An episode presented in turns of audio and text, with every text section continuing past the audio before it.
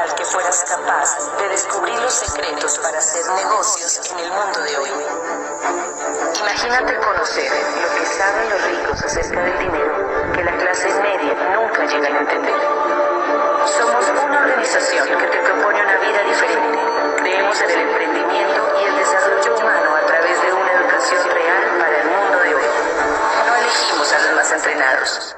Entrenamos a los elegidos. Gracias. Bueno, esta parte, esta parte es muy interesante porque cuando yo vine a mi primera convención y empecé a escuchar las historias de los diamantes y los dobles diamantes y los embajadores corona y todas las historias, pues tienen un, tienen un fundamento, sobre todo para los nuevos, porque a veces, eh, la otra vez una persona me decía, pero ¿por qué cuentan la historia? Y la razón por la cual se cuenta la historia es para que usted vea que la persona que llega a Diamante es una persona como usted, igual. Claudia y yo estuvimos sentados y bien lejos, cuando fuimos a la primera convención, bien lejos, en el gallinero, decíamos nosotros, allá en el gallinero. Y, tiene, tiene un fundamento que es ese, que usted vea que los que llegan a Diamante son personas como usted y como yo, normales, número uno. Número dos, las actitudes, que es lo más importante la actitud ante las cosas que pasan en la vida. Porque no es lo que le ocurre a uno en la vida, sino cómo reacciono yo ante lo que me ocurre en la vida. Ese es uno de los grandes secretos para subir la montaña. Cómo reacciono ante cada piedra, cómo reacciono ante, ante cada obstáculo. Y pues ayer escuchábamos a Mario. ¿Quién escuchó a Mario ayer? Espectacular, ¿cierto? Me encantó escuchar eso del jengibre del, del dulce ese, del ese. Esto, de Hermosillo, Sonora, México. Y ahora pues van a escuchar la historia de, de uno de Simacota, Santander, Colombia.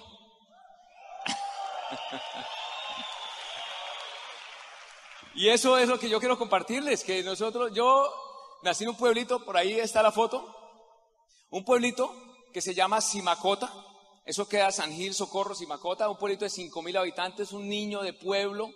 Jugábamos, ahí está el pueblito, maravilloso pueblito, qué foto tan espectacular esa. Pero tenía un sueño, un sueño como el que usted tiene por la razón que usted está aquí, es porque usted tiene un sueño.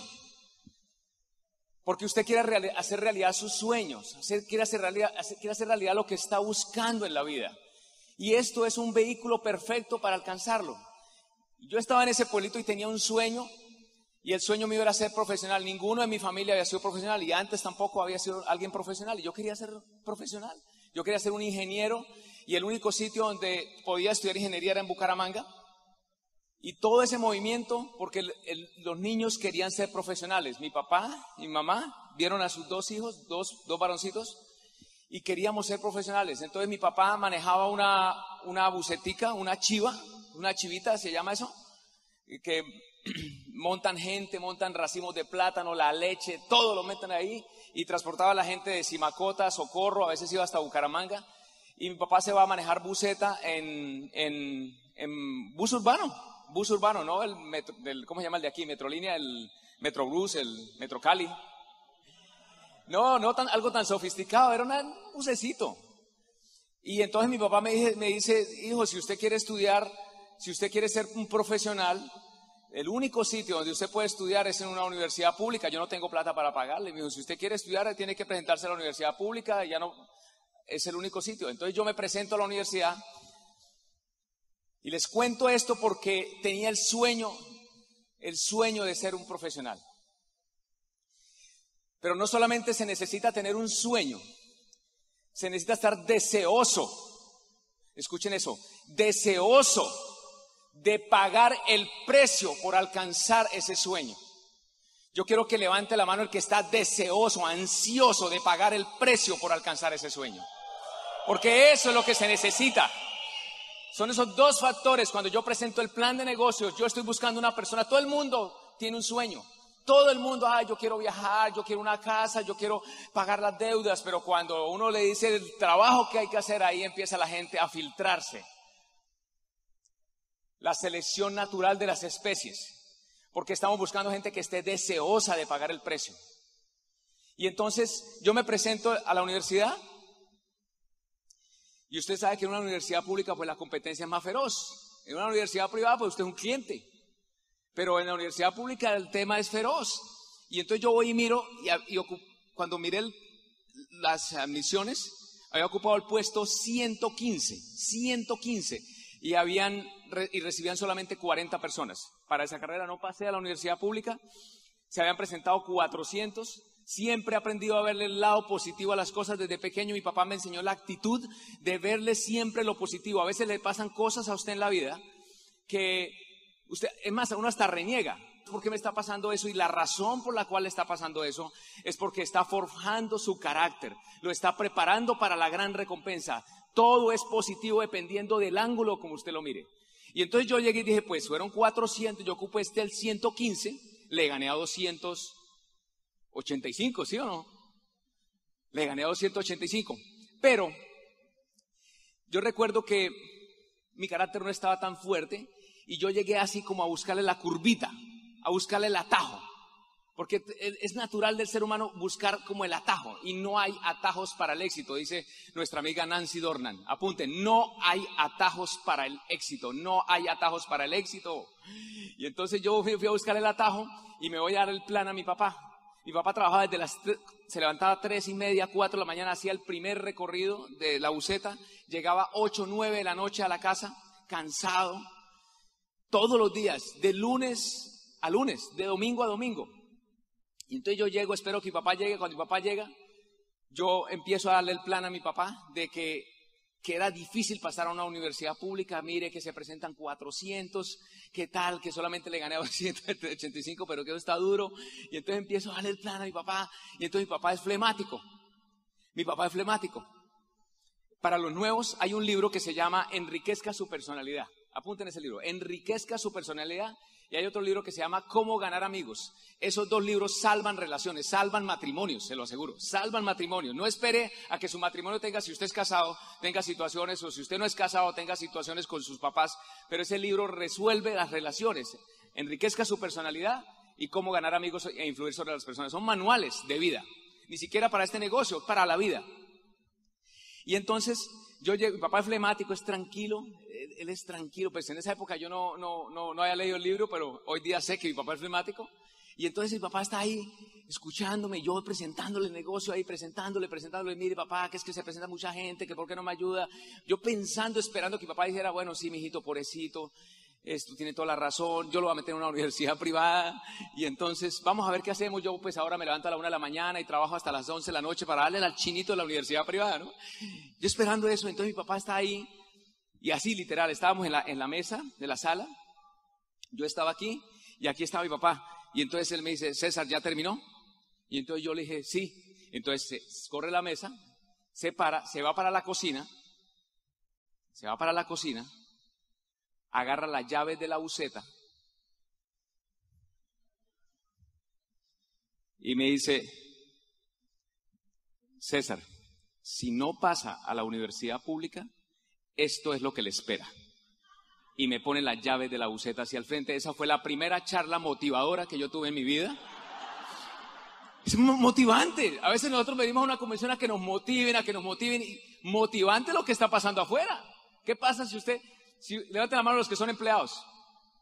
Dígame si no es motivante lo que está pasando en el mundo del empleo afuera. Eso es suficiente, ¿no? Eso es suficiente. Entonces yo, pues no necesité más. Yo con esa charla tuve. Yo dije, no, listo, ahora sí voy a hacer lo que tengo que hacer. Me voy a presentar otra vez a la universidad. No, yo no quiero manejar esa buceta. Yo voy a mi papá y me presento otra vez a la, a la universidad. Armo un equipo de trabajo. Busco gente, busco gente que tuviera la misma situación mía, que no tenían sino dos opciones, o pasar a la UIS, que era la universidad pública, o pasar a la UIS, opción uno, o la segunda opción, pasar a la UIS. Yo buscaba gente así, encontré tres amigos, hice la asociación, hice, teníamos el sueño, le pusimos fecha, en seis meses nos vamos a presentar, diseñamos una estrategia, vamos a estudiar desde las seis, siete, ocho de la mañana a doce del día, de dos de la tarde a seis de la tarde, y emprendimos la acción. El ciclo, ese es un ciclo de éxito que usted lo ha aplicado en todo y aplican en este negocio. Usted define una meta, un sueño, una meta, una estrategia y acción masiva. Acción masiva. Como, y la asociación es demasiado importante, muy importante. Por eso es que su líder cuando le promueve la junta de negocios o la orientación o la reunión semanal, como usted lo llame, le promueve esa reunión porque uno de los factores es llevar gente a esa reunión, pero el otro es la asociación y es muy importante la asociación. Yo tengo socios que les digo, ¿qué pasó, líder? ¿Qué, pasó? ¿Qué pasó que no, no lo vi ayer? Lo extrañamos y dice, no, líder, es que yo no, yo no tenía invitados. Entonces yo le digo, usted es el más importante que tenía que estar ahí, es usted el que tiene que estar ahí, usted necesita la asociación. Hemos visto, nosotros tenemos hasta estadísticas, cuando una persona deja de ir a la, reunión semanal, cuántas reuniones soporta una persona antes de irse al negocio. Hasta estadísticas tenemos. Porque el ambiente, o si no se lo chupa el sistema, el sistema afuera se lo chupa. Es como un remolino. Lo que está los noticieros, el ambiente negativo se lo, va, se lo va absorbiendo. Y cuando usted va a la reunión, a la reunión semanal, es como si se alejara del remolino. Entonces yo hago la asociación, empezamos a estudiar, me, vuelvo y me presento, voy y miro a misiones. Había ocupado el puesto 29. 29, después de seis meses de trabajo arduo, puesto 29. Me voy a admisiones, llego a admisiones, señorita, ¿cuántos pasan para ingeniería civil este mes, este semestre? Y la señorita de ingeniería civil, ingeniería civil, 23, señor. Recibimos 23. Ese día sí hubo frustración en mi vida porque yo sentí que había dado lo mejor, pero habían 23 que habían dado más que yo. Por eso yo decía ayer, cuando usted ve un, un nuevo reconocido aquí de plata, usted tiene que celebrar. Porque si usted llegó al 15 o llegó al 18 y no alcanzó a llegar a plata, usted tiene que celebrar porque hubo gente que se levantó más temprano a dar planes o dio más planes o hizo demostraciones. ¿Me entiende? No hay secretos, hay principios, trabajo. No existe la suerte en este negocio. No existe. Entonces vuelvo, vuelvo tras a la casa, le cuento a mi papá la situación, mi papá se va a la cocina, vuelve, agarra las llaves, me las muestra, vuelvo, empiezo otra a estudiar, me presento otra vez, otra vez llego a la universidad. Me levantamos seis y media, empezamos a las siete de la mañana a estudiar. Y vuelvo y me presento, y voy y miro puesto número 13. Y recibían como 25 esa vez. Y nadie me aplaudió en ese momento, nadie. Nadie me aplaudió. Yo necesitaba el reconocimiento. ¿Me pueden dar un aplauso, por favor? Porque eso fue un... Nadie me aplaudió. Yo, wow, increíble. Yo, yo ahí, yo miré el número 13. Yo decía, pasé. Pues claro, habían otros 390, 380 que no paso me querían matar, ¿no me entiende? No es como acá. ¿Y por qué? Porque ellos no tenían opción de pasar. No es como acá, como le decíamos ayer, las medallas de oro son ilimitadas ilimitadas. O sea, Amway tiene pines de diamante, todos los que usted quiera. Todos los que usted pines de plata, pines de oro, pines de platino, todos los que... No es una competencia sin usted con usted, eso es lo bueno.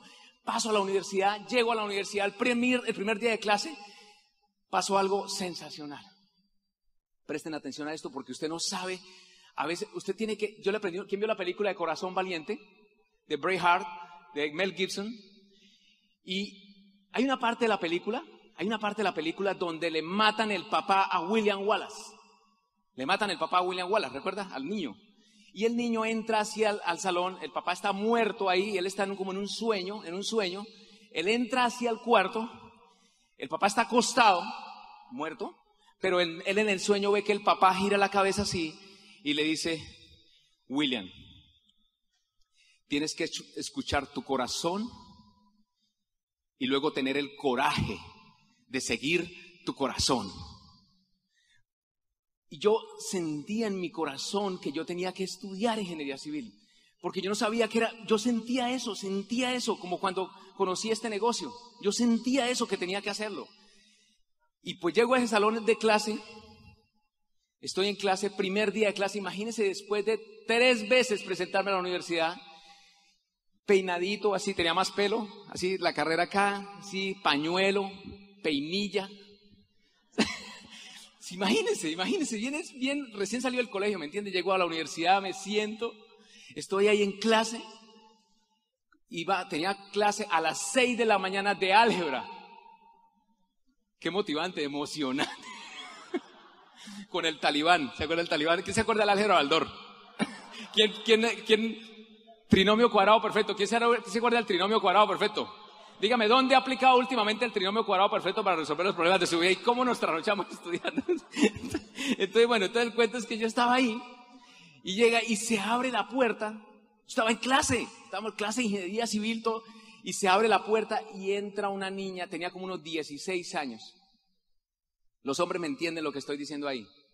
Entra una niña, una preciosura. Yo, y yo la veo venir así, así, así, así. Yo, yo, Dios mío, yo quiero compartir el resto de mi vida con esa niña. Quiero tener dos hijos con ella. Entonces estaba proyectándome, ¿no? visualizándome. Y entonces se sienta esa niña acá, se sienta la niña acá, y entonces yo, así como hacemos los hombres, las mujeres entienden y los hombres entienden, ¿no? Con una cara y uno, hola, ¿cómo te llamas? Y entonces ella dice, Claudia. Ahí entendí por qué había luchado tanto por entrar a la universidad, ¿me entienden? Ahí entendí por qué había luchado tanto por entrar a la universidad. Y entonces estamos ahí. Y entonces yo, los hombres me entienden. Las mujeres se callan un momentico, por favor. Así. Los hombres empezamos a decir, ¿qué le digo? ¿Qué le digo? ¿Qué le pregunto? ¿Qué le pregunto? Y entonces yo dije, una pregunta. ¿Qué estudias? Y entonces ella dice, pues ingeniería civil. Y entonces yo, fantástico, entonces yo le hago la segunda pregunta, son preguntas, preguntas. Entonces yo, ah, ¿y cuántas veces te presentaste? Una pregunta normal para un hombre que ha luchado para llegar a diamante por tanto tiempo, ¿no? ¿Y cuántas te... Entonces ella dice, ¿cómo así? Y yo, sí, ¿cuántas veces te presentaste? Y dice, no, yo me presenté hace, eh, Y yo, no. Ella empezó a crecer, ¿me entiende? Mi autoestima no estaba al nivel. Ella empezó a crecer. Y entonces yo al final era, hago la tercera pregunta magistral. Y yo, ¿qué puesto ocupaste? Y entonces ella dice, el 8. O sea, yo no. No. Entonces yo, ¿sabe qué es lo que pasa? Yo no estaba en un sistema, yo no, yo no leía libros, o sea, dígame dónde nos enseñan a leer libros. El hombre que no lee libros ni novia consigue. Ni novia consigue. Pues yo no tenía la autoestima y ahí me quedé paralizado. Nunca, o sea, ya, o sea, ahí se acabó. Mucho tiempo después, mucho tiempo después de que había leído varios libros, me atrevo a expresarle a ella lo que yo sentía. Y ella aguantó todo ese tiempo. Entonces esto, nace el segundo sueño en mi vida, segundo sueño. El segundo sueño, todo se trata de un sueño, la vida. La vida se trata de tener un sueño y luego perseguir ese sueño. Dígame, ¿qué más emocionante? Mis ojos se opacan cuando no estoy persiguiendo un sueño. Yo cuando encuentro a los líderes en un seminario, yo, líder, cuénteme, ¿qué vamos a hacer? Y el líder está así como, yo, no tiene un sueño. No encuentre un sueño, pídale a Dios un sueño. Para mí es una bendición, es un regalo de Dios tener un sueño. Y si ese sueño llega a mi mente y a mi corazón, yo sé que Dios me da la capacidad para alcanzar ese sueño. Y ahora usted tiene un vehículo económico comprobado, comprobado con la educación comprobada para alcanzar lo que siempre ha soñado, que es este negocio. Entonces yo llego, entro a la universidad y en, en ese tiempo nos hablaban de, como les decía ayer, para nosotros los ingenieros, trabajar en una multinacional de montaje petrolero era el cielo, ¿me entienden? Era el cielo, los ingenieros me entienden, cuando uno, la mentalidad de empleado, y era trabajar, ahí estamos graduados ya ingenieros, era trabajar en una compañía de montaje petrolero, empiezo a pasar la hoja de vida desde séptimo semestre, octavo semestre, noveno semestre, no, usted no se ha graduado, usted no se ha graduado, noveno semestre, mandaba, yo mandaba la hoja de vida, mandaba la, yo hacía así, así sea de estudiante en práctica, me gradúo, tan pronto me gradúo, me dicen, no, ya se graduó, pero usted no tiene experiencia. ¿Le ha pasado eso? Eh, no, usted, no, pero usted no tiene experiencia. Entonces yo me fui a trabajar en Ecopetrol y empecé a trabajar en Ecopetrol, pero todo con el foco hacia donde iba, hacia allá, hacia esa compañía. Paso la hoja de vida después de trabajar en Ecopetrol y me dicen, no, César, pero es que usted no tiene experiencia en construcción. Necesitamos experiencia en construcción. Vuélvame, le resumo, después de graduado casi cinco, cuatro años trabajando, hasta que tantas hojas de vida mandé, tantos planes di, tantos planes usted va a dar, tantos planes usted va a dar, no, no, no, no, no, no, sí. ¿Me entienden? No, no, no, no, sí. Es un juego. Es como el que lanza el dado. láncelo.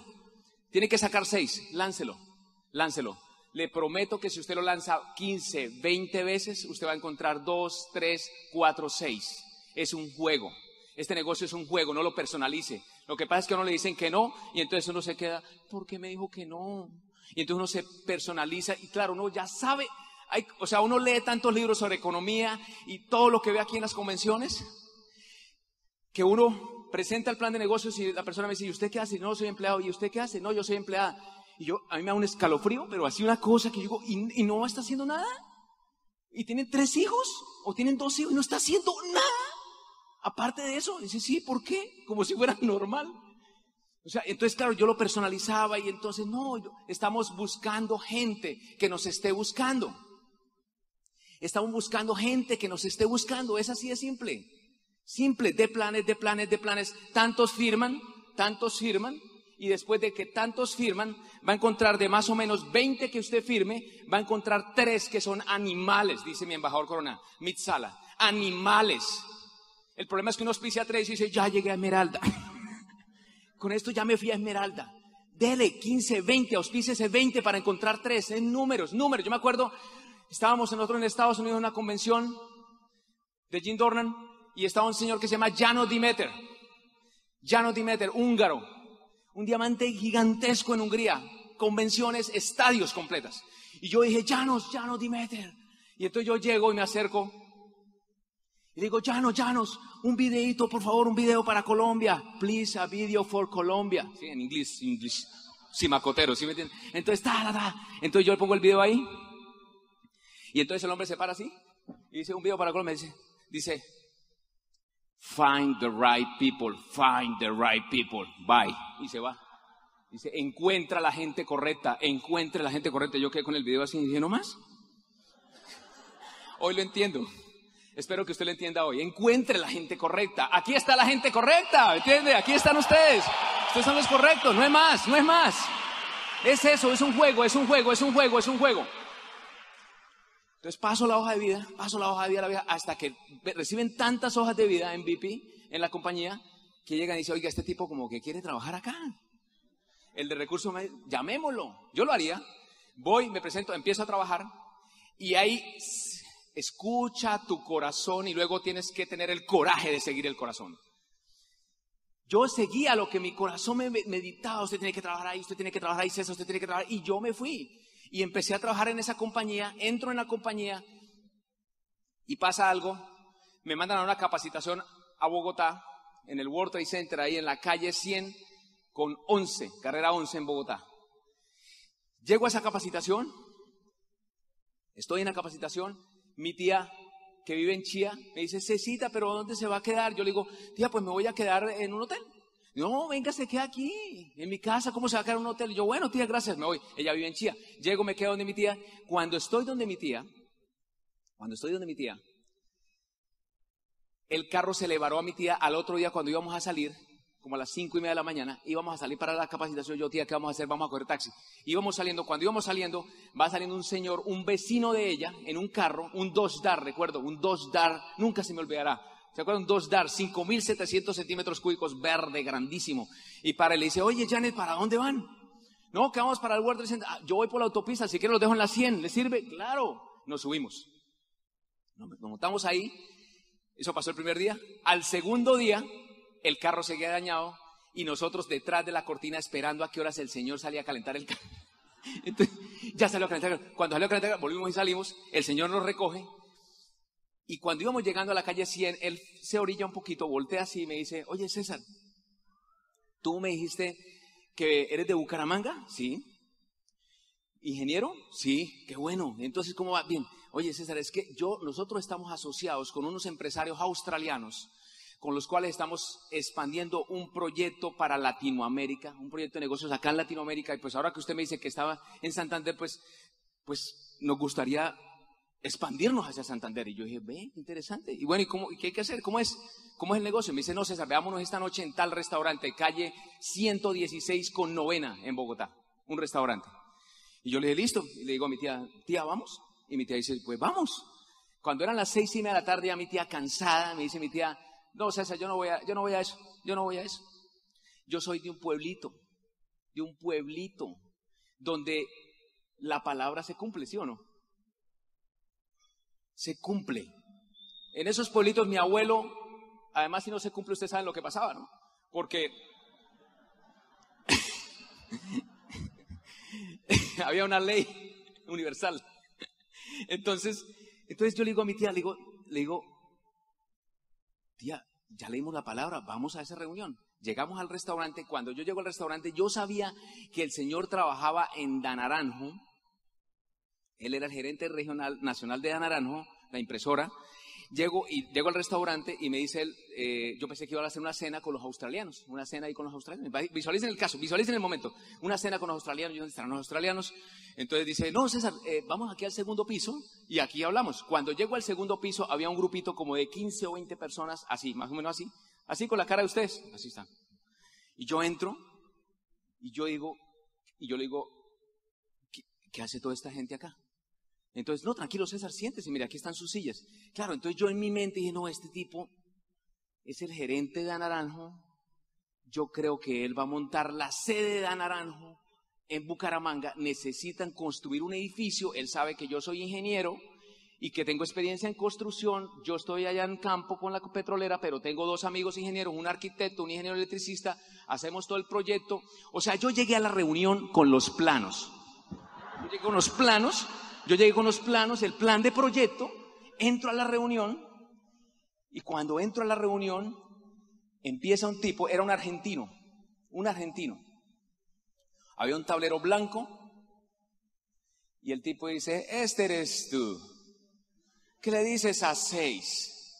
Y entonces, y empieza a dar el plan y entonces con mi, mi tía me dice, César, ¿qué es esto? Yo le dije, yo no sé este eres tú que le dices a seis y empieza a explicar el negocio y después al final dice el tipo, y, Coca-Cola está con nosotros, y si tú te tomas una Coca-Cola y no te gusta, te devuelven el dinero. Y yo, y entonces después saca un LOC, que en ese momento para mí no era LOC, sino un tarro, betún, se aplican betún, y yo, y mi tía, César, nos vamos ya. Y yo le dije, tía, pero ¿qué, es eso? Y sacan el betún, limpian el betún, el pañuelo, ra, ra, ra, sacan el pañuelo así. Y yo, y yo, oh my God, esto. Entonces, cuando termina la reunión, nosotros con mi tía, vámonos, vámonos. Entonces yo voy saliendo y Genaro me dice, César, César, espere, espere un momentico. ¿Por qué no se escucha este cassette? Cassette para los nuevos. Imagínense, cassette. ¿Sí? Cassette, la, la cosita así que da vuelta. El cassette. Cassette. Y entonces me entrega un cassette y me dice, César, escuches este casé y nos vemos mañana, ¿le parece a las 7? Yo, gracias, sí, listo. Y yo guardo el casé y nos vamos.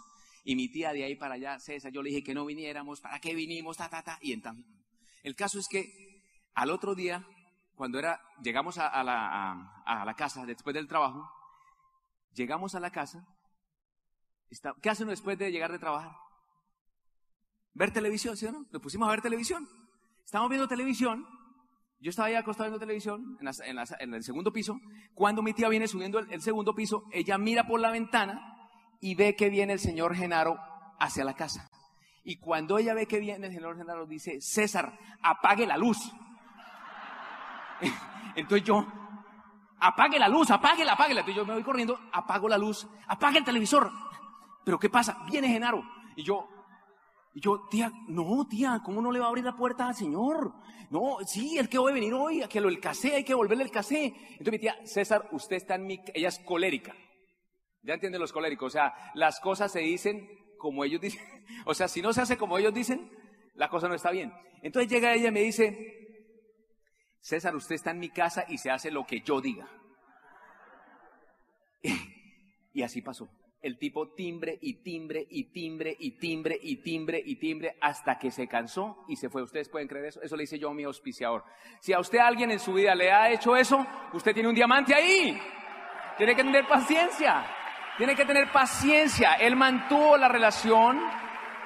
Él no me, él no me, él no me trató mal. Importante, líderes, entendamos esto, no, no, no personalicemos eso a veces nosotros porque la gente no tiene la visión que a usted le tomó un año o dos años adquirirla o venir a cuatro o cinco convenciones para adquirir la visión y usted le presenta el negocio a esa persona y porque no tiene la visión usted empieza a ofenderlo, pero mire, se va a quedar ahí empleado toda la vida, mire lo que le va a pasar, no sé qué, y lo empieza a ofender. Eh, lo hemos hecho, no, el, que es libre de pecado que tiene la primera piedra, pero yo, todos hemos ofendido. No, él, él simplemente sonrió y me dijo, tranquilo, no te preocupes, César, todo está bien. No, luego hablamos y me trató normal, pero yo me fui así para campo, para hacer la, corta, la historia corta. La historia cortica. Año y piquito, como yo les dije ayer, me levantaba seis, seis, seis de la mañana, siete de la mañana, reunión de obra, trabajaba toda la mañana, una hora de almuerzo, trabajaba toda la tarde, siete de la noche, veía un poco de noticieros, me olía, me acostaba y empieza ese ritmo, ese ritmo, el ritmo. ¿Usted me entiende de qué estoy hablando? Todos los días, todos los días el mismo, todos los días lo mismo, todos los días lo mismo, todos los días lo mismo. Un día, un día pasa lo siguiente. Estoy ahí, llega un ingeniero veterano, un veterano de esos, yo estaba ahí en la, en, la, en, la, en la, obra, estaba en la oficina, llega el ingeniero, veterano, tenía, el tipo tenía por ahí unos 45 años, un veterano.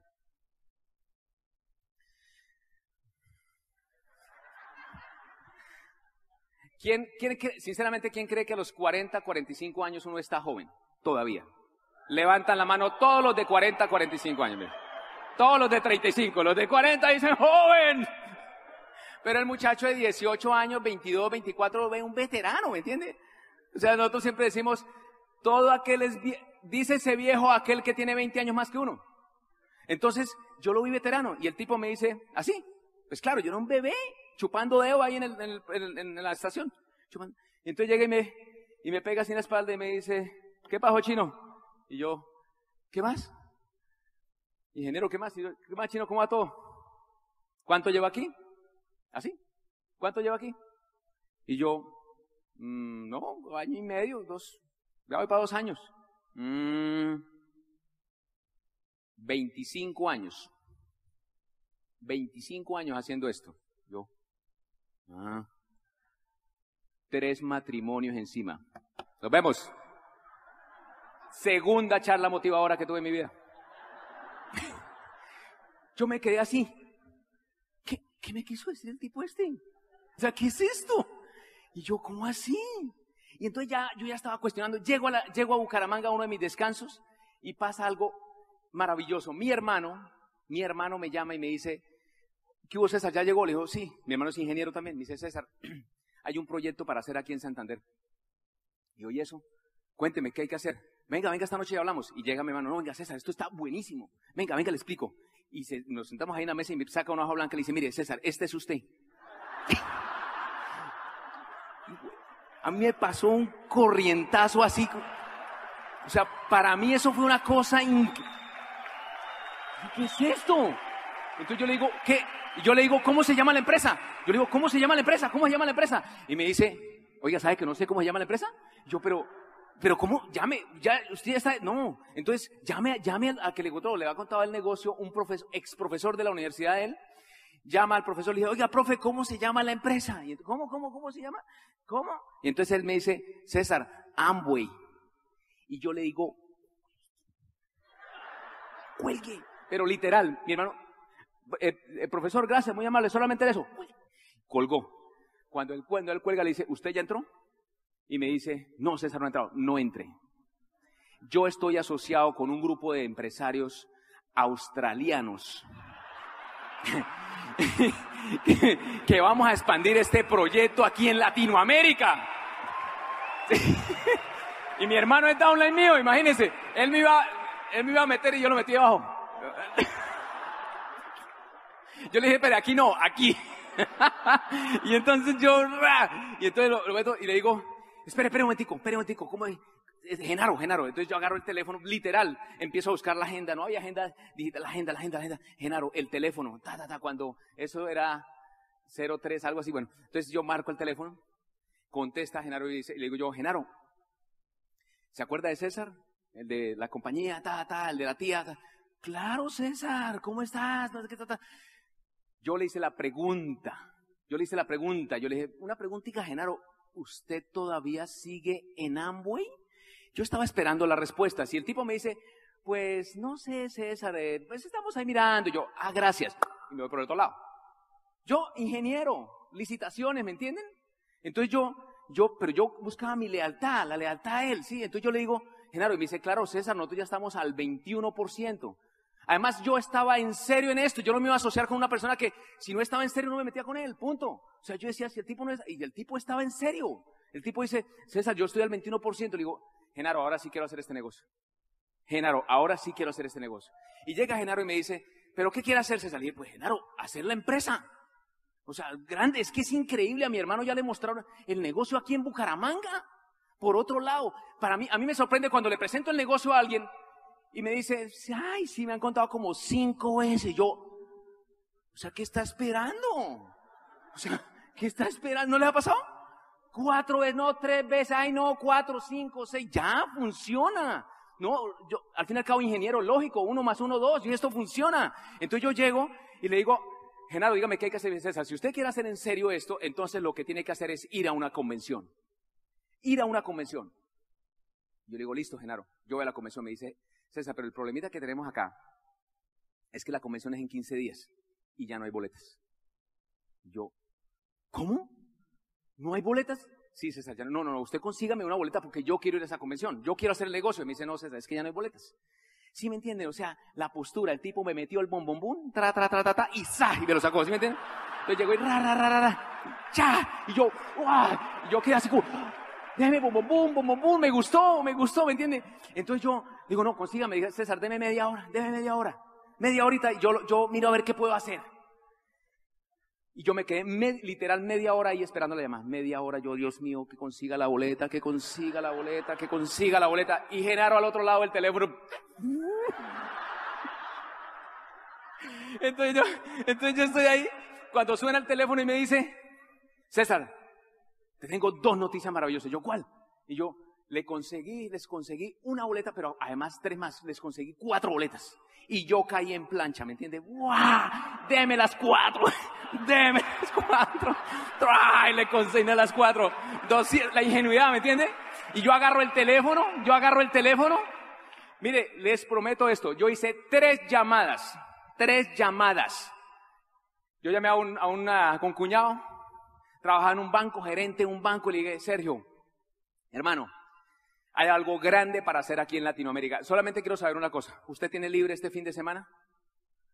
Sí, sí, sí. ¿Por qué, César? Nos vemos en Bogotá. Vamos a tener una convención con unos australianos. Vamos a expandir un proyecto en todo Latinoamérica. Vale 245 mil pesos la convención. Agarre avión. Nos vemos, pero con una postura y una ingenuidad. Y él me dijo, listo, César, yo hice tres llamadas y tres boletas vendí. Ahora soy diamante. Ahora soy diamante y tengo que hacer como 20. 20, perdí la ingenuidad, uno no puede perder la ingenuidad. Entonces yo llego, llego, llegamos a la convención, llego a la convención. Eso fue impresionante para mí. O sea, yo entro a la convención, era Sergio, aquí estaba un primo, y la tercera no, la tercera no, no, le pasa eso que no llegó.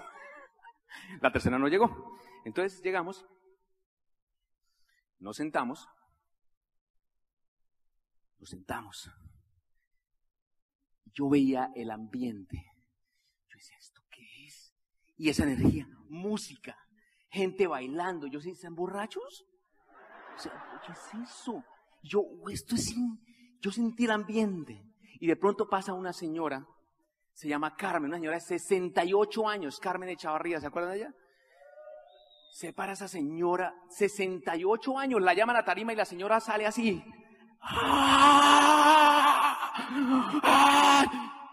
Y yo era así. Yo, ¿qué es esto? Y entonces la señora, quiero que se pongan de pie. Todos aquellos que han tomado la decisión de irse a diamante. Yo, a mí se me puso todos los pelos de punta y yo me paré. Y todo el estadio me aplaudió. ¿Me entiende? Todo el estadio me aplaudió. Y entonces Sergio, yo le, y yo le decía a Sergio, párese. Y entonces Sergio ahí, pero qué diamante. Entonces yo, no, no sé, pero párese. Eso es importante, diamante. Y hoy día somos diamantes, ¿me entiende? O sea, punto. Entonces, la, la, segunda parte de esta película la va a contar Claudia, préstele mucha atención. Un aplauso para Claudia, gracias. Ay, yo puedo escuchar esta historia 30 veces y me río igual porque todo ocurrió así. Bueno, como ustedes pueden ver en la foto, yo también estaba trabajando en ese mismo proyecto. Cuando nosotros estábamos trabajando ahí, éramos novios, ya llevamos más o menos tres años de novios. Pero yo les quiero hacer una pregunta aquí. ¿Hay personas que han trabajado como pareja, pero juntos, pero en el tradicional? ¿Y sin sistemas, sin CDs? Esa experiencia es tremenda y más en ese ambiente. Ese ambiente es un ambiente de estrés. Es un ambiente en que nos toca trabajar 21 días seguidos cuando nos va bien y solamente tenemos 7 días de descanso, de los cuales dos demoramos viajando y solo 5 días podemos estar con nuestra familia. Entonces yo ya estaba en ese ambiente. Si ustedes miran esas casitas blancas, ahí era donde nos movíamos esos 21 días. En una de esas casitas vivíamos, en la otra trabajábamos, en la otra comíamos, en la otra hacíamos ejercicio. No nos podíamos salir de, de ni siquiera de esa malla sin permiso del de seguridad física. O sea, para mí que nos invitaran a un sancocho de gallina era el acontecimiento del día. Nosotros trabajamos desde las 6 de la mañana hasta las 10 de la noche con ese radio que ustedes ven allá en ese escritorio. Teníamos que dormir con el radio prendido. Yo ya en esos momentos teníamos un muy, muy, muy buen ingreso, pero excelente, pero éramos totalmente esclavos de eso.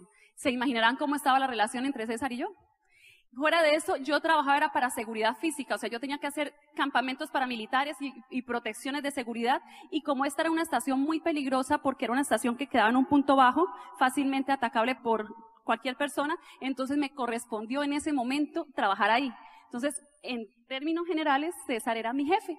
Entonces, imagínense trabajando como novios, él era mi jefe, los dos coléricos, se podrán imaginar cómo eran las situaciones. Ya la, la relación nuestra estaba demasiado mal, porque César, ese César que ustedes ven acá, no era ni la sombra de César. O sea, él vivía con un estrés porque allá minuto que se deje de bombear es minuto que no se devuelve nunca y son millones en pérdidas. Entonces a él no le importaba coger ese radio y decir, ¿Cuántos pares son tres moscas? A cualquiera, incluida Claudia Vecino. Entonces la relación estaba supremamente mal. Así que él también me echó esa historia de los australianos. ¿Les gustó la historia de los australianos? Pero ¿qué pasa? Yo le pregunto a las mujeres cuando, no sé si les ha pasado, eso ocurre en Santander, cuando uno está así vestida súper elegante, ya lista para la reunión, para el seminario, para la junta, pero de pronto tiene una situación con su pareja. ¿Qué es lo primero que uno dice? Y hasta los hombres me contestaron. pues vaya usted a encontrarse con esos australianos porque yo no voy. Por eso es que él dice que vendió tres y una no fue. Esa es Claudia Vecino. Vaya usted que yo no voy. yo en esos momentos había tenido que duplicarme. O sea, ya no llevaba 20 días trabajando, sino 40 días. O sea, yo lo único que quería ir era estar con mi familia. Y además a mí me sonó como a más trabajo. O sea, él me dijo australianos, reunión, entonces a mí eso no me gustó. Pero lo que yo sí vi cuando él llegó de la convención, y por eso ayer César les preguntaba quiénes están aquí sin su pareja, lo que yo vi fue ese brillo en los ojos de César. O sea, él llegó con una mirada totalmente diferente. Él llegó con esa mirada de ese niño de 16 años que me había preguntado cómo me llamaba. Entonces ahí yo comencé a ver, algo ocurrió en esa convención, pero yo creo que César se adoctrinó de Genaro todo el fin de semana, porque yo le preguntaba y le preguntaba y le preguntaba qué había pasado en esa convención, cómo había sido que me contara, y él no me quiso contar absolutamente nada. Él me mantuvo en el suspenso y la expectativa hasta la siguiente convención. Así que se imaginan quién era la que estaba listísima para la siguiente convención. Yo, yo quería saber qué había ocurrido. Pero bueno, ahí, ahí sí él no cometió el error del primo y el cuñado. Él sí nos reunió antes, dos días antes de la convención, imagínense si el ingeniero jefe cita reunión de obra, pues llegaron todos los ingenieros. Él cerró la puerta, sacó una pizarra blanca y nos hizo lo mismo. Aquí está usted, que le cuenta a seis personas, pero yo al menos llegué a esa convención ya sabiendo qué era. Y desde ahí créanme que los dos decidimos que esto iba a ser para nosotros, porque estábamos en el momento preciso. Por eso César les dice, si usted le han contado a alguien que de pronto les parece muy buen potencial y no ha entrado, denle el tiempo, denle el espacio, que Él va a llegar. Él va a llegar en su momento. Era nuestro momento. Entonces lo primero que ocurrió en nuestro negocio, la primera cosa maravillosa que ocurrió en nuestro negocio fue que pudimos recuperar nuestra relación de pareja. Y como pueden darse cuenta ahí, nos casamos, estábamos trabajando fuertemente en el proyecto. César les contó ayer que antesitos de casarnos ya habíamos llegado a plata, segundo mes de plata. Es más, ahí, junto con el vestido de matrimonio, yo estaba haciendo mi vestido de oro. El oro no llegó. En el, en el reconocimiento que nosotros en la convención llorábamos más era en el de oro, porque se demoró como año y medio en llegar. Pero bueno, esas cosas ocurren. Si les ha ocurrido eso, que equipos enteros se vayan, están en el, en el proceso, están en el proceso correcto. Esa es parte de la carrera, esa es parte del fortalecimiento como pareja y como socios de negocio. Entonces, ¿qué ocurrió? Nosotros nos movimos no solo de esa estación que se llamaba La Belleza, sino que nos movimos por Paipa, por Barranquilla, yo tuve que ir a Miraflores, por venir, Yopal, a sitios muy peligrosos de Antioquia, porque acuérdense que yo hacía protecciones paramilitares, o sea, en los sitios más peligrosos era donde yo tenía que estar. Entonces yo ya estaba totalmente desesperada. Luego nos casamos, a César lo trasladaron para Barranquilla, a mí no. Entonces yo qué hice? Yo renuncié, porque yo dije, estamos recién casados, yo ya había visto el ambiente. Yo dije, no, no, no, no, no, eso conmigo sí no. Yo renuncié y me fui a Barranquilla a estar con él. Entonces imagínense peor, yo ya estaba sin trabajo y él salía desde las 6 de la mañana hasta las 7 de la noche cuando le iba bien. En esos momentos yo ya me sentía totalmente enloquecida, frustrada, yo no conocía a nadie. En ese tiempo entonces yo ya había alcanzado a hacer el apartamento, el aseo unas tres veces, había escuchado cuatro CDs, había leído tres libros, yo ya estaba desesperada. Un día César también llegó totalmente frustrado, porque era, era un ambiente muy mal, muy malo. O sea, era un ambiente donde, donde uno veía cómo matrimonios se desintegraban por completo, veía cómo las personas cogían malos hábitos. Entonces él llegó frustrado y me dijo, amor, a mí me provoca que él no alcanzó a decir renunciemos cuando yo le dije, sí, mi amor, hagámoslo. Entonces imagínense lo que yo les digo los comentarios de la familia. Imagínense la gente yo que nos estábamos volviendo locos. Teníamos, en ese momento solo él, pero yo tenía, yo ya tenía ya la perspectiva de trabajar ahí en Barranquilla, ya me habían ofrecido puesto. Entonces dijeron, ahora sí, definitivamente, ese Amway los volvió locos. Ustedes están locos, ustedes son ingenieros civiles, miren ese proyecto en el que están trabajando, ustedes tienen un gran ingreso, ¿qué les pasa? Hasta Genaro, mire, les presento a Genaro. Hasta Genaro, cuando supo que íbamos a renunciar, él vive en Bogotá, nosotros en Bucaramanga, él cogió ese carro, demoró seis horas en llegar a decirnos, ahí nos está diciendo muchachos, al son de un tinto nos está diciendo muchachos, piénsenlo bien, ustedes sí han meditado lo que viene, y nosotros no escuchábamos a nadie, a nadie, nosotros solamente sentíamos que si trabajábamos bien en cinco días y ya habíamos logrado llegar a plata, pues que nosotros trabajando tiempo completo íbamos a hacer ese negocio rapidísimo. Pero las cosas no son como uno las piensa, ¿no? Sino cuando está el tiempo de Dios y el proceso que uno tiene que vivir. Entonces, ese negocio rapidísimo, pues no fue así. Rápidamente sí llegamos a platino, rápidamente llegamos a rubí. En esa época rubí eran 20 mil puntos, no 15 mil como ahora. Mírense cuenta hace cuánto llegamos a platino. ¿Sí ven a Miguel Francisco en esa foto? Estaba delgado, tenía cabello y fuera de eso era negro. Hace, desde esa época fue que nosotros llegamos a platino. Miren, nosotros ahí era una convención, una, una pequeña parte de nuestro grupo Rubí. O sea, yo les digo líderes, si ustedes llegan a Rubí con un equipo al 18, dos al 15 y uno al 12, uno que dice, ya el Esmeralda está listo, ya el Esmeralda está listo, entonces comenzamos a cometer todos los errores financieros que ustedes puedan imaginar. Como ya íbamos a llegar a Esmeralda, entonces nos pasamos a un apartamento que nos diera el estatus de Esmeralda, compramos el carro que nos diera el estatus de Esmeralda y comenzamos a tener una serie de malas decisiones financieras que ahí sí ya no, no habían ahorros que aguantaran. Ya en esos momentos estábamos los dos sin empleo y con los ahorros totalmente acabados. Pero al fin y al cabo, con el orgullo, como César decía ayer, que toda la familia nos había dicho, no lo hagan muchachos, no lo hagan. Entonces nosotros no podíamos decir lo mal que estábamos financieramente. No podíamos decirlo porque no queríamos escuchar esas dos palabritas, tres palabritas. Se, se lo dije, que no lo hicieran. Entonces nosotros al fin y al cabo como los paticos nadando, sobreviviendo como podíamos, pero como no, cuando uno le llegan los retos, le llegan juntos toditos. ¿Se acuerda que César les contó que mi suegro trabajaba eh, manejando un bus? Pues en esa época, así como llegué, aquí es el mío, el mío. Así como aquí es el mío, llegó allá el proyecto del Metrolínea. Entonces se pueden imaginar, mi suegro quedó de un día para otro sin puesto. Pero eso sí, con las cuotas de las bucetas, porque todavía las estaba pagando. Entró en una crisis económica. Entonces, ¿qué hicieron? César son solamente dos, dos hijos. Ustedes que adoran a sus papás, si ven que sus papás están en crisis económica, ¿ustedes qué hacen? Los soportan como sea, así ustedes estén igual o peor que ellos. Y además ellos no tenían idea. Ellos solamente veían cómo César y Claudia todos los años se iban al viaje de liderazgo. Eso sí, ellos veían eso, entonces ellos decían, no, ellos están muy bien. Y sacaban pecho por lo que estaban de bien sus hijos en el negocio. Entonces resulta que esa Esmeralda llegó seis años después. ¿Se pueden imaginar cómo era la situación financiera después de seis años? Y además, como pueden ver en la foto, llegó Andrés Felipe, mi primer bebé.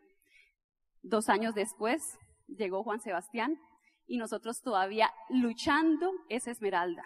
Porque ya ustedes conocieron, o sea, nosotros, nuestro equipo de apoyo, por eso les digo, valoren a estos maravillosos líderes que ustedes tienen acá. Nosotros tenemos unos líderes espectaculares, pero teníamos barrera de idioma y barrera geográfica. Era muy difícil, entonces nosotros tratábamos de interpretar lo que ellos nos decían, pero lo hacíamos todo al revés, yo creo. Yo creo que esos, esos líderes decían, Dios mío, pero ¿qué hicieron César y Claudia? ¿Qué fue lo que yo les escribí? ¿Qué fue lo que me entendieron? O sea, nosotros hacíamos equipos y luego nosotros mismos nos encargábamos de destruirlos. Eso era impresionante.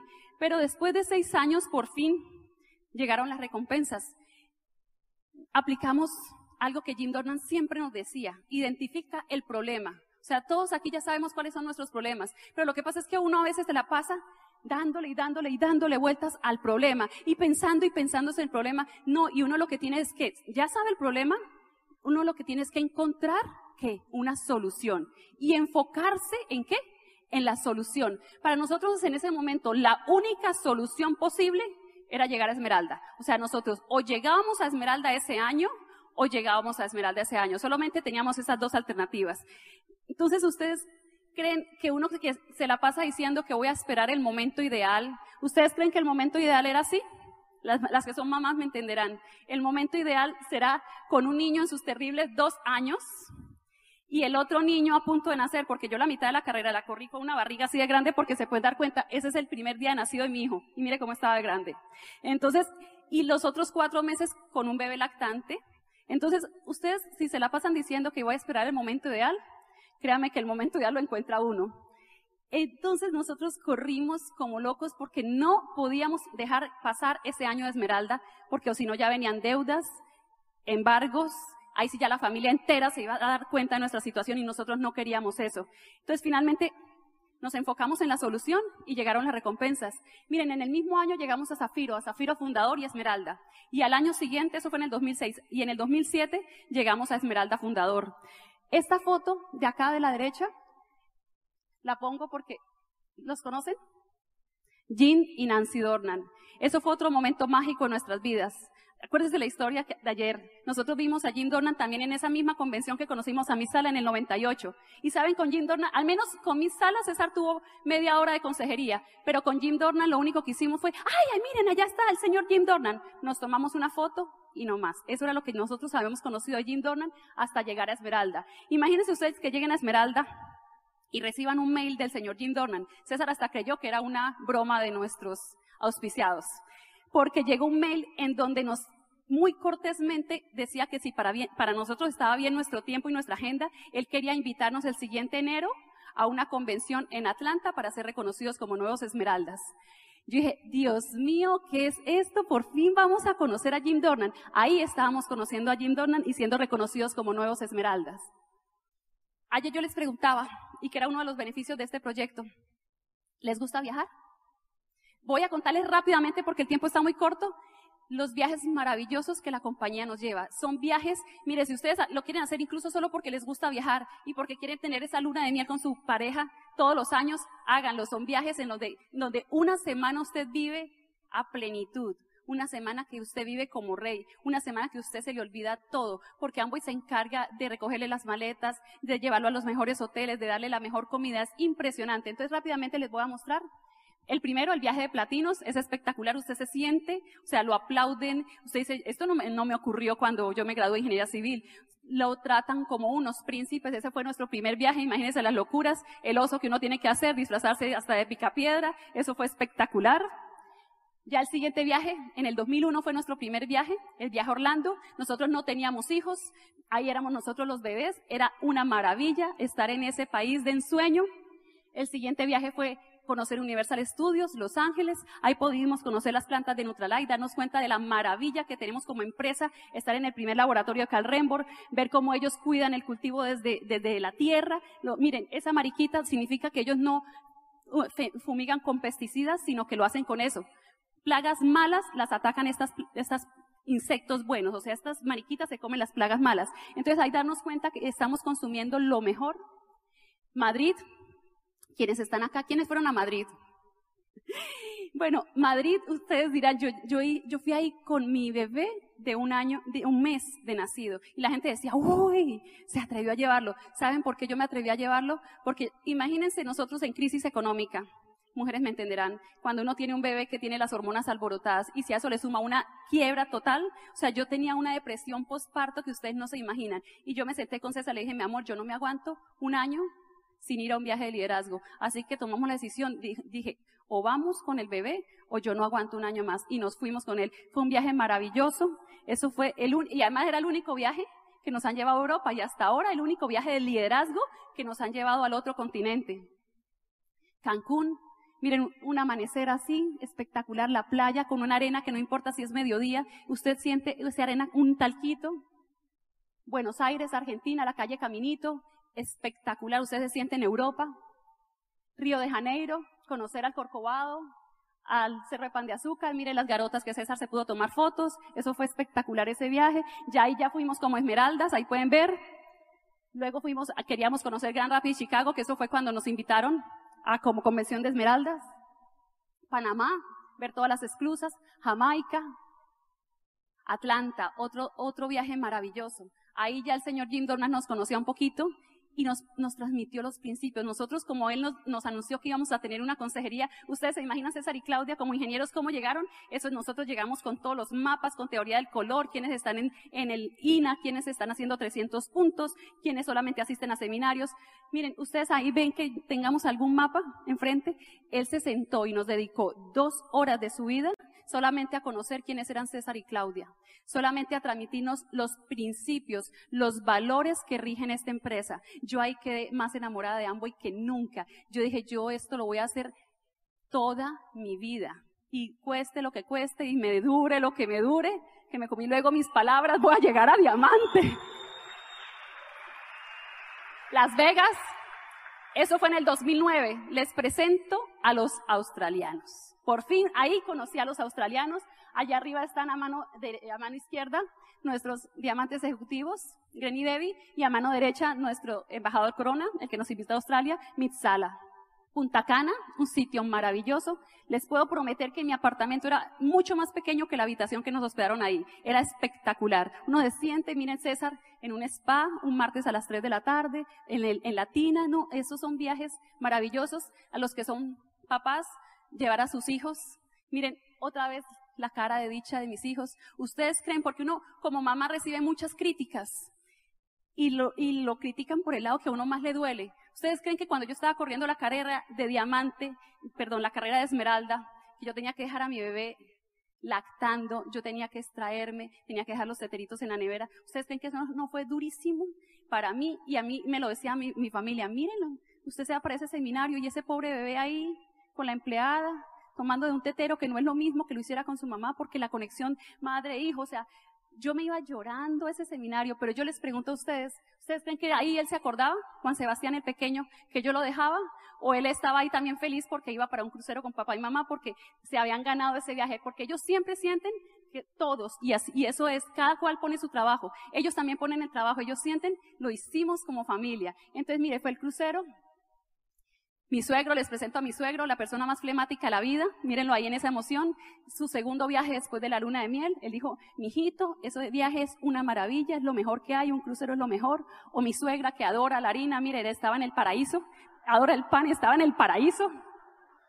Orlando, este sí no fue un viaje de, de Amway, pero ¿cuál papá no sueña con llevar a sus hijos a Orlando? Ya como Esmeralda dijimos, lo hicimos. Como Esmeralda, ¿qué más hicimos? Visualicen ustedes, no sé si es el caso, haciendo una llamada telefónica y diciéndole a sus papás César lo hizo. Viejito, no se preocupe, que a partir de ahora todas sus deudas están pagas y no tiene que preocuparse por el gasto diario porque nosotros, sus hijos, lo vamos a asumir. Imagínense ustedes haciendo esa llamada.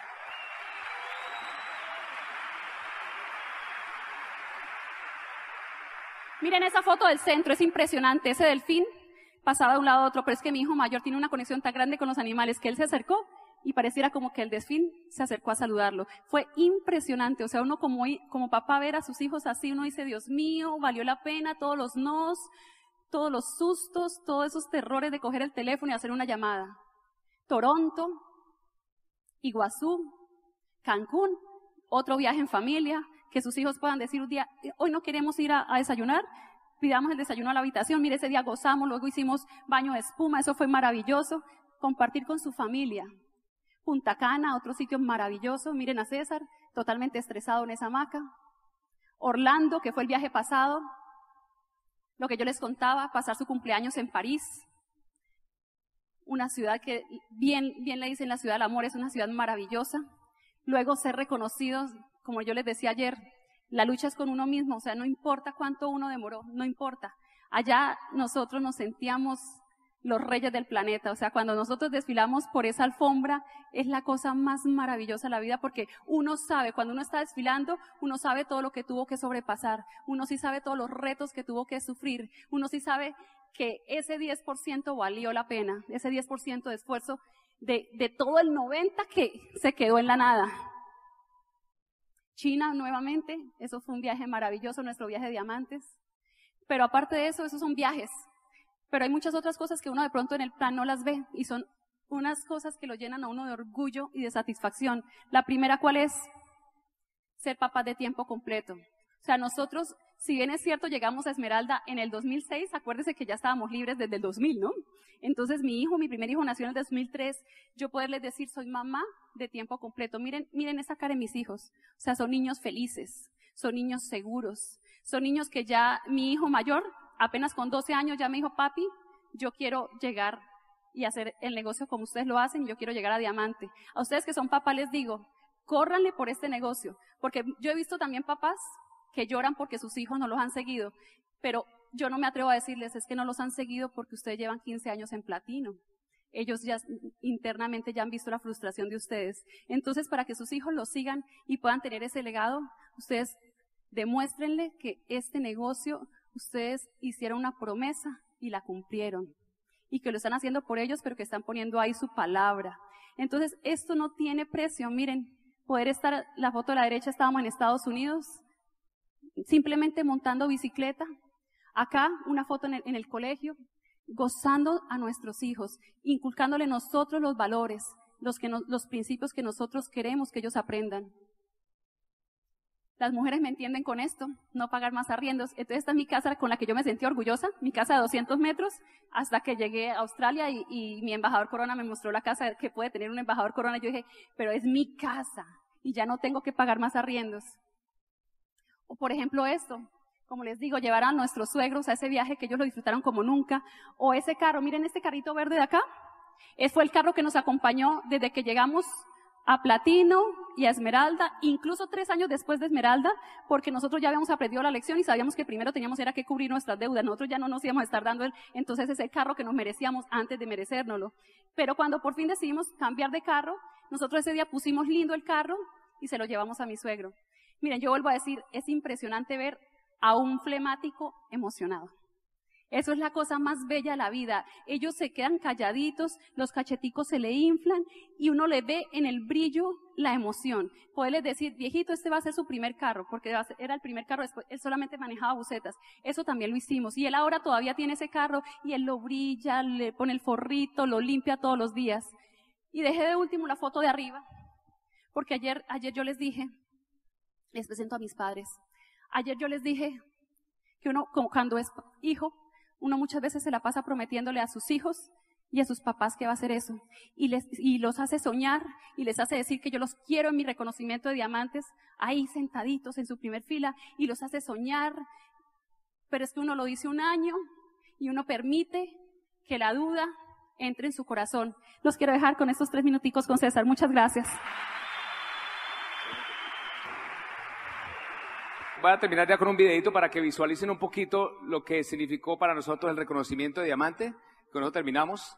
Porque es un momento que usted tiene que vivir. Ese fue el reconocimiento que nos hicieron en Bucaramanga nuestros líderes.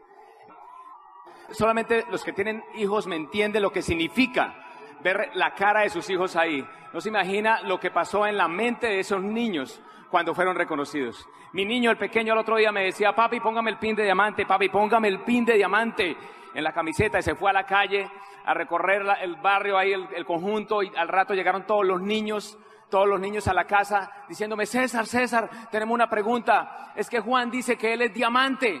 ¿Es cierto? Y yo le dije, sí, él es diamante, porque él también pagó el precio para esta carrera.